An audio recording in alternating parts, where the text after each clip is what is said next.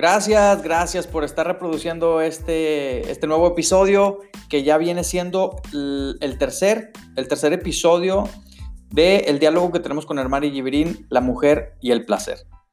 De antemano, em, quiero decirles que a lo mejor el audio no es el más eh, apropiado, porque bueno, les recuerdo que esto es una transmisión en vivo que tuvimos por medio de Instagram, por medio de mi Instagram, y pues, eh, pues el audio no es de lo más, de lo más este, adecuado eh, para el tema del internet, al tema del ambiente y además que estamos en confinamiento y estamos desde nuestras casas cada uno y pues también el, ambiente pues no, no, favorece mucho.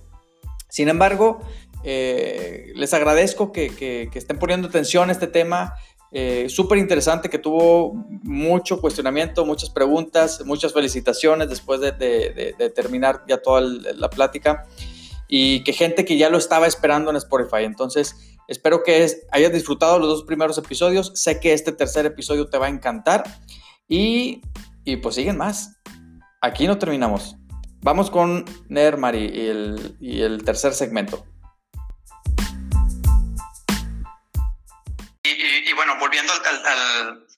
A la definición del empoderamiento eh, sexual, eh, mencionaste que es esa libertad y esa capacidad de decidir con quién, cuándo, cómo, etcétera, etcétera, sin culpa ni nada de eso.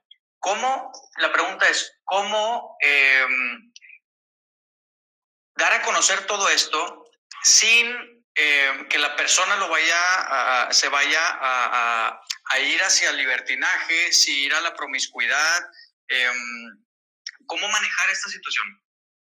Bueno, eso es algo que, que, queda muy personal y creo que para eso está la información. O sea, debemos informarnos, debemos ser curiosos, no debemos creer lo primero que nos digan. Es decir, lo que me están escuchando, no me crean a mí, investiguen, averigüen, escuchen a otros especialistas para que puedas tener tu propia definición de lo que significa tu libertad sexual, que no es lo mismo que libertinaje. Eh, yo, por ejemplo, como, como cristiana, eh, primero me dejaba llevar por todo lo que me decía el pastor, lo que me decía en la iglesia, y luego dije, no, yo voy a estudiar, yo voy a entender bien qué es lo que significa Dios y qué es lo que significa la Biblia, y hice un máster en hermenéutica bíblica. No estoy hablando de que vas a hacer un máster en todos estos temas, pero estoy hablando de que antes de creerle a un experto, busques información para que tengas tu propia, tu propia definición de lo que es la vida como tal, porque finalmente lo que queremos con el empoderamiento sexual es que la persona sea más feliz, o sea, que las mujeres y los hombres sean felices. Y la felicidad sí existe, y la felicidad sí, sí es, sí, sí es una forma de sonrisa, sí es una alegría y sí podemos tocarla, o sea, sí podemos hacerla parte de nosotras. Y eso es lo que queremos finalmente lograr, que las mujeres sean más felices. Y no creo que exista una mujer que sin tener un orgasmo, que sin tener libertad sobre su cuerpo, sin tener la capacidad de verse desnuda frente al espejo, si siente culpa por sus deseos, sea feliz. O sea, eh, no creo que exista. La mujer, independientemente de todo, para poder ser feliz tiene que liberarse de las culpas, de la culpa. Y, la, y, la, y, el empoderamiento sexual te va a llevar a aceptar tus deseos sin juzgarlos. Si tu deseo, si, si tu deseo es que te gusta, por ejemplo, que te, no sé, que te jalen el cabello, y a ti te apena eso, eso te hace a ti sentir menos, ay Dios mío, ¿cómo yo me puedo sentir excitada por, porque me gusta esto? no estás siendo empoderada. Empoderamiento, ese es mi gusto, ese es mi deseo. Bueno, obviamente, si incurres en hacerle daño a terceros o incurres en un delito dentro de tu deseo, pues ya eso es otro tema. Estamos hablando de deseos donde no le hagas daño a nadie, donde no te hagas daño tú. Pero muchas veces estos deseos son recibidos por la mujer con muchísima culpa y no con, eh, con apertura y sencillamente aceptar que eso es parte de lo que a ti te gusta sexualmente. ¿De, qué manera pueden las mujeres llegar a, la aceptación y a, la práctica sin culpa de, todo esto? Porque digo, mencionarlo, pues eh, se escucha muy fácil e incluso yo a veces lo menciono eh, en, otros temas de que, vaya a decir, oye, es que no, no sientes culpa. Sí, eso, ¿cómo me lo tomo? ¿Con qué pastillas me lo, me lo, me lo paso? Eh, verdad, muy buena tu pregunta. Mira, eh, para no sentir culpa, eh, para llegar a este punto de empoderamiento sexual, yo recomiendo la programación neurolingüística. Yo recomiendo eh, chequear cuáles son todas tus creencias, ver si esas creencias son operativas, si esas creencias responden a la vida que tú quieres tener y si no, pues cambiarlas. Cambiar tus programas internos, el cerebro ya está demostrado que puede cambiarse y reprogramarse cuantas veces quiera. La neuroplasticidad cerebral es esa capacidad que tiene el cerebro de reinventarse. El cerebro es el órgano sexual por excelencia, además es, es lo que nos, es donde están todos nuestros comandos. Y es a partir de allí, a través de nuestro cerebro, que podemos dibujar la vida que queremos. Y dibujar esa vida sin culpa viene a transformarse aquí primero en el cerebro. Hay muchas formas de, hacer PNL, o sea, lo puedes hacer mediante la repetición, lo puedes hacer mediante la meditación, lo puedes hacer, eh, bueno, con coaching, con terapia, con, hay muchas herramientas, con crearte nuevas frases, con la forma en que te hablas, con la forma en que te miras, pero sin duda es un trabajo arduo, es un trabajo que requiere tu esfuerzo, tu valentía, tu constancia, porque tú no vas a cambiar una creencia de un día para otro. Bueno, se han visto casos, pero bueno, en líneas generales no. Si la creencia está muy arraigada, pues es más complicado sacarla. Entonces, eh, es un trabajo que requiere de tu esfuerzo, de tu valentía, de tu constancia, si vas a ir a coaching ir todas las semanas o cada 15 días, si vas a ir a terapia, si vas a hacer un eh, un hábito, parte de tu vida, pues no es hacerlo mañana, es hacerlo hoy y mañana y pasado y pasado hasta que ya eso se convierte en parte de tu vida. Esa es la forma. No, no hay una fórmula mágica de dejar de sentir culpa. La fórmula es reprogramar tus creencias por unas creencias operativas. ¿Por qué? ¿Por qué sientes culpa? Porque tus creencias chocan con tu realidad. Ya, sí, porque me imagino que debe de haber infinidad de tipos de culpas en, torno a ese tema. Oye, hermano, y Em, ¿cómo, ¿cómo se puede, eh, cómo puede la mujer em, poder llevar una, una, una vida eh, sexual eh, sana em, con esto, este tema? Porque imagino que una de las grandes culpas debe ser el, el, no estoy casada, qué van a decir de mí. yo creo que esa debe ser una de las culpas más, este, más comunes entre la mujer, ¿no? Bueno, eh, eso es algo como tan personal. Eh, pienso que tiene que pasar por un proceso primero de, de entender tu religión, de entender para qué eres eh, de esa religión, porque muchas personas se definen o se hacen adeptas a una religión porque lo heredaron, porque mi papá o mi mamá me, me criaron así, me enseñaron así, o sencillamente lo repiten, pero no tienen nada más mínima idea de cuál es, de dónde viene el origen de los sacramentos de tu religión, de quién escribió la Biblia, si eres cristiana, de que, de que por qué existe el Antiguo Testamento y el Nuevo Testamento. Entonces, entender tu religión. Y cuando tú la entiendes, tú decides si realmente quieres vivir en, bajo esos preceptos. Y cuando decides vivir bajo esos preceptos, no vas a sentir ni siquiera la tentación de tener sexo. Tú te vas a sencillamente a moldar a tu, a tu estilo de vida porque tú quieres ser consona con, tu, con lo que crees y tú vas a ser consona con lo que crees, porque ojo, eh, eh, tener sexo fuera del matrimonio no es el único pecado. O sea, no hay pecado pequeño a los ojos de Dios, desde la rabia, desde la ira, desde, desde lo más grande, como asesinar y como matar, etcétera, como robar, también son delitos, o sea, también, perdón, también son pecados.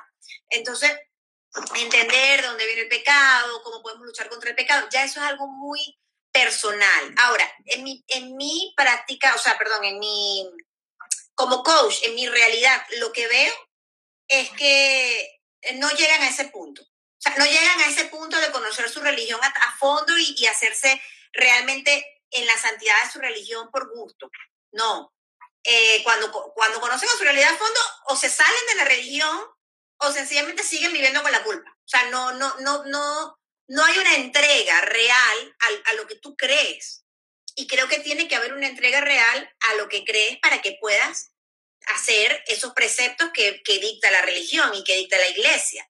Y, y, hablarlo con tu pastor, con tu, con tu sacerdote, entenderlo, o sea, hacer de eso, hacer de ese tema un tema del cual hablen, en, los devocionales que hagan, en las religiones, en, a preguntarle al padre, preguntarle al sacerdote, ¿por qué ustedes practican el celibato? ¿Por qué nosotras no podemos tener sexo? ¿Por qué tenemos que esperar a casarnos? O sea, hacer eso, ser activistas de su propia vida, porque entonces sencillamente vas a ser un sujeto pasivo de unas normas que ni siquiera las pusieron en este siglo, que las pusieron hace dos mil años, que las pusieron un poco de hombres que no tenían nada que ver contigo, y entonces tú te estás jodiendo la vida por, ni siquiera sabes por qué. Por lo menos jódetela, pero sabiendo por qué te la estás jodiendo, pues con un, con un criterio, con una convicción bien fuerte de por qué te la estás jodiendo. Ahora, si luego en mi caso, por ejemplo, yo sigo siendo cristiana, pero yo no practico, o sea, para mí no me parece que una pareja tenga que casarse para tener sexo. Y eso no me quita a mí ser menos cristiana y no me hace menos cristiana. Yo igual soy cristiana, igual pido perdón, igual oro, pero yo no me veo eso como un pecado porque yo lo conversé con Dios, yo lo entendí de una manera distinta. Es como las homosexuales, hay homosexuales creyentes y, la, y, la, y, la, y el catolicismo los lo reniega y dice que no son hijos de Dios y que eso es un pecado y que pero y hay personas que no se han casado por la iglesia igual comulgan y en la, el Vaticano dice que no pueden comulgar es decir cada persona hace de la religión su, eh, a su ritmo, a su imagen y, se, y, la van a vivir y la van a trascender en función de lo que ellos decidan y como ellos decidan. Sin culpa, ojo. Hacerlo desde la convicción de lo que estás haciendo está bien. Claro, cada quien interpreta, eh, tiene una interpretación de lo que está estudiando, de lo que está leyendo, eso, eso me, queda, me queda claro. Em, una de las preguntas que, que, te hacía antes de que entráramos eh, en esto fue de, de bueno, fue lo que nos orilló a, a, tocar este tema, fue de, respecto al empoderamiento femenino, cómo eh, hablar de estos temas sin invitar a, a, los jóvenes a que llegue a un libertinaje, a una promiscuidad. Y esto surgió porque una, una, una, una persona eh, me preguntaba, me, me, preguntaba que cómo, cómo podía hacer esto, porque ya iba a entrar con, con sus hijas a una etapa de adolescencia, y decía, es que yo quiero que, que ellas tengan libertad, pero cómo platicar con ellas, eh, invitándoles, a, invitándolas a la libertad, pero que no se me vayan a ir a, que no me lo vayan a malinterpretar y que se vayan a ir al libertinaje, a la promiscuidad y después que tengan consecuencias de las cuales se puedan arrepentir. Es, es, es, es, muchas de las inquietudes de, de, las que son mamás. Sí, te entiendo. Y para eso hay que definir muy bien qué es libertad sexual y qué es libertinaje, no solamente desde el punto de vista académico, como te lo pudiera definir yo, sino desde el punto de vista de cada mamá, para que críe a sus hijos en función a esa definición de libertad. Porque la promiscuidad es, creo que tener más de tres parejas sexuales, eso ha cambiado. Era tener más de tres parejas sexuales al mes, pero eso ha cambiado. Ahorita no sé la definición de promiscuidad exactamente cuál es. Eh, pero es algo muy subjetivo, porque, por ejemplo, para mí, para Nermari, la libertad sexual implica que yo, si yo quiero tener relaciones sexuales con alguien, perdón, relaciones sexuales con alguien hoy y con alguien la semana que viene, para mí eso no es libertinaje, ¿ok? Para mí. Pero de repente para otra persona sí, para otra persona eh, es libertinaje. Entonces hay que definir muy bien qué es libertinaje y también adaptarlo a la realidad, investigar.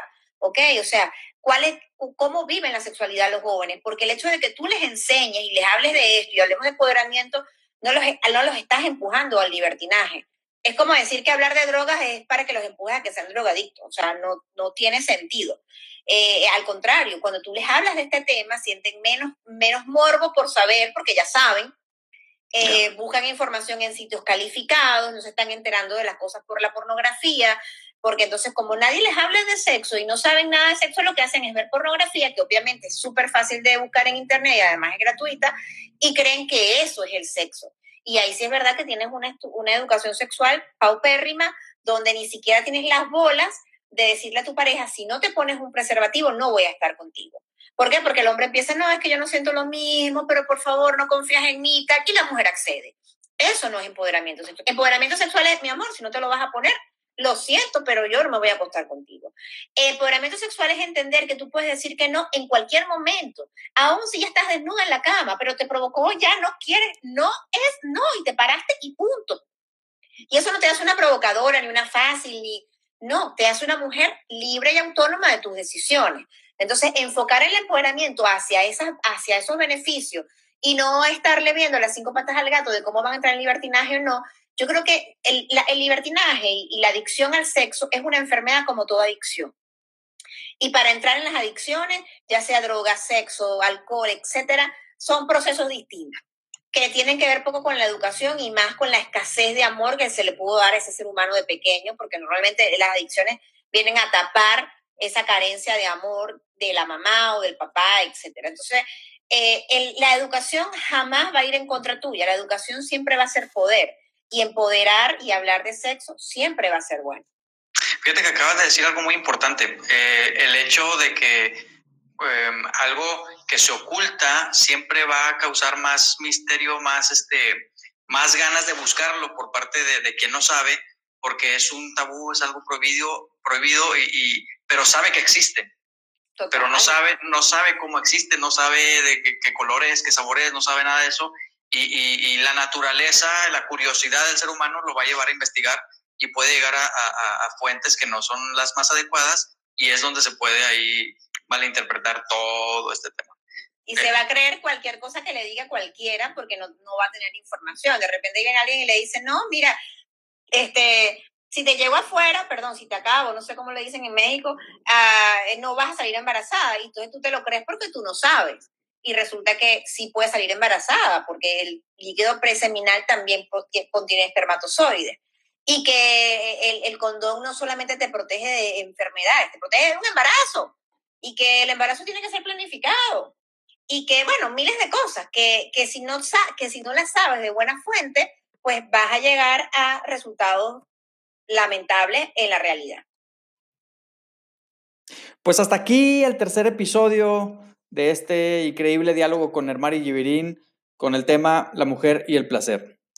Y bueno, me despido no sin antes invitarles, por favor, a que no solamente se queden con la información que están escuchando a través de este podcast. Les recomiendo mucho eh, leer, eh, tener curiosidad eh, de, información, de recibir información, de acercarse a especialistas, de asesorarse con expertos en, la, materia y, de mantener una comunicación sana, una comunicación profesional eh, y para no, no caer en fuentes que no sean del todo confiables y tener una información errónea de todo esto que estamos platicando. Sobre todo si eres una persona todavía joven, que estás en secundaria, en preparatoria, en universidad, por favor, por favor, asesórate mucho y, despeja dudas, despeja dudas, pregunta, sé curioso, pregunta, pero siempre de manera eh, con responsabilidad y acercándote a las personas indicadas. Muy bien, pues nos escuchamos entonces el próximo episodio. Aún hay más, aún no termina esto, aún hay más. Y bueno, vamos a continuar todavía con Hermari Givirín. ¿Sale? Les mando un fuerte abrazo y nos vemos muy pronto. Saludos.